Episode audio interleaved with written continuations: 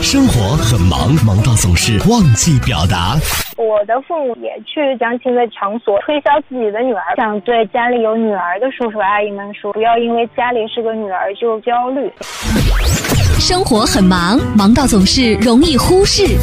不是因为我工作到了哪里去休息两天，而是我愿意陪你去更多的城市去游玩。如果你愿意的话，我们可以重新开始吗？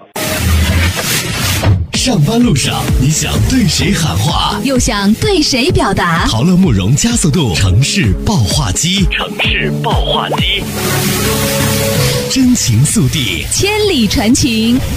Call you now。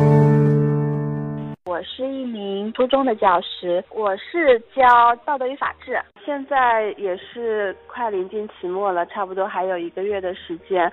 那么这段时间，老师的工主要是放在了复习上。临近期末，老师跟学生之间可能压力都比较大，这些高压下的话，情绪更容易会爆发出来。前几天发生了一件事情，那个时候是刚刚上课，因为这节课之前是有半个小时是大课间活动时间，其实学生他是有充分的时间进行活动，或者说肚子饿了可以补充能量的。我那节课是初三上课的时候呢，有一个学生是一个男生，他就开始吃东西了，后来我就朝他瞪了一眼，我跟他说上课了不要吃东西，他回瞪了我一下。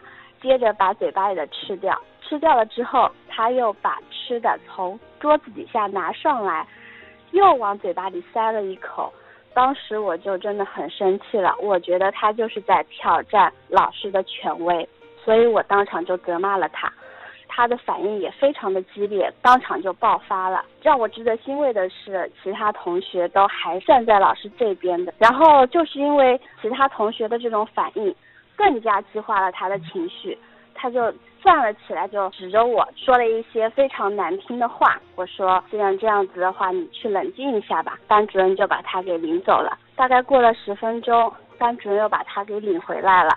当时他的态度也很好啊，就是说：“老师，对不起，刚才是我太冲动了，我错了。”那我就跟他说：“老师。”是可以无条件的原谅你的。你刚才虽然态度非常差，也让老师心情非常的差，但是老师还是会原谅你。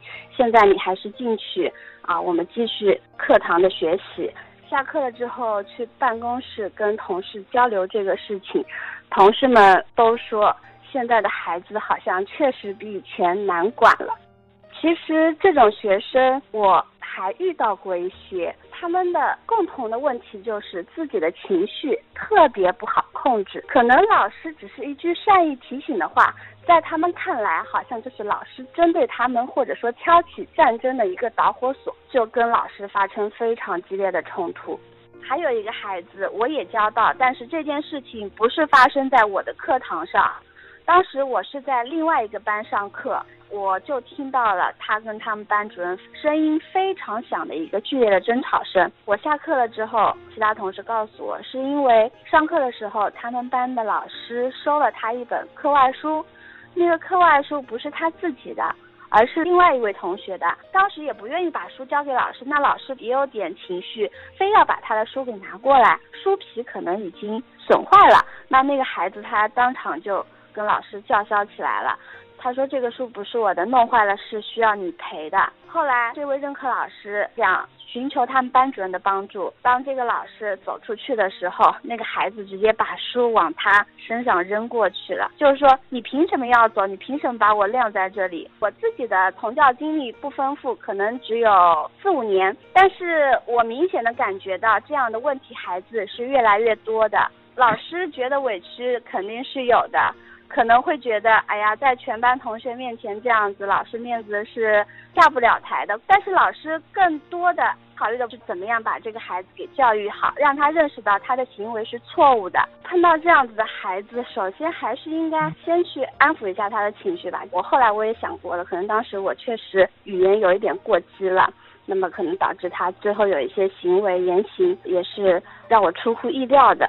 公立学校有一些家庭条件也是比较好的。但是的话，他们的教育理念跟他们的经济实力是没有办法相称的。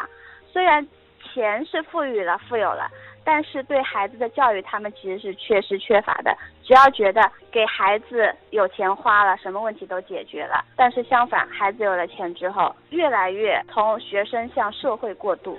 都说是小洞不补，大洞吃苦。这个苦什么时候会出现呢？那就是初中。初中的时候，孩子的叛逆心理是非常重的。你以前如果一味的纵容他，到初中的时候，这个矛盾就全部都爆发了。现在老师真的很难做。在这里，我还是想向广大的家长、广大的学生喊话，希望家长们能够。帮老师去分担一点，对孩子在生活当中多一些积极的引导吧。毕竟学习是陪伴你人生第一阶段，对老师尊重是最起码的。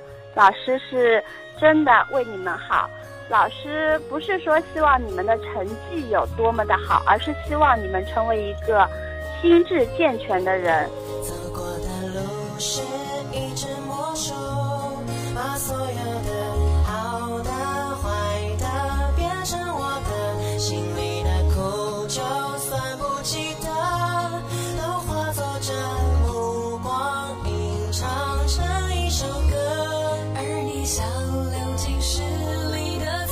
水声敲进我心门拥抱了所有的恨滋养了干涸相信我能是你的。仿佛还看见昨日那张悲伤的脸庞快乐有时候竟然辣得像一记耳光。是你提醒我别怕去幻想向我内心躲避惯的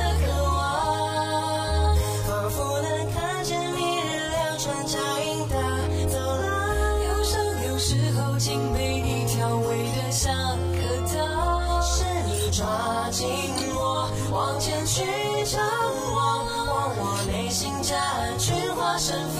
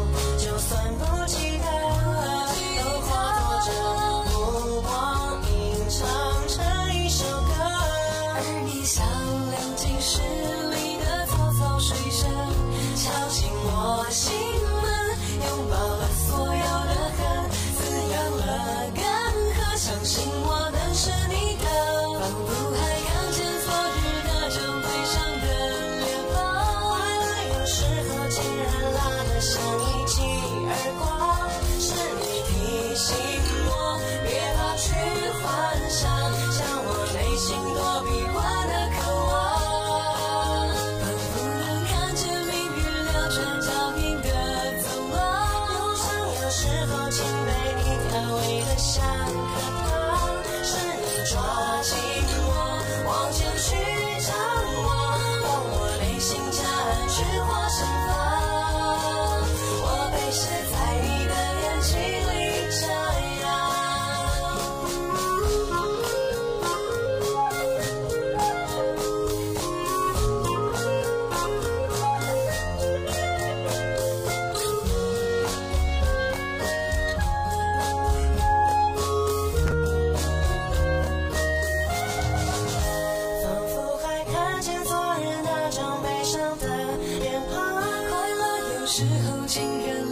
像一记耳光是你提醒我别怕去幻想想我内心躲避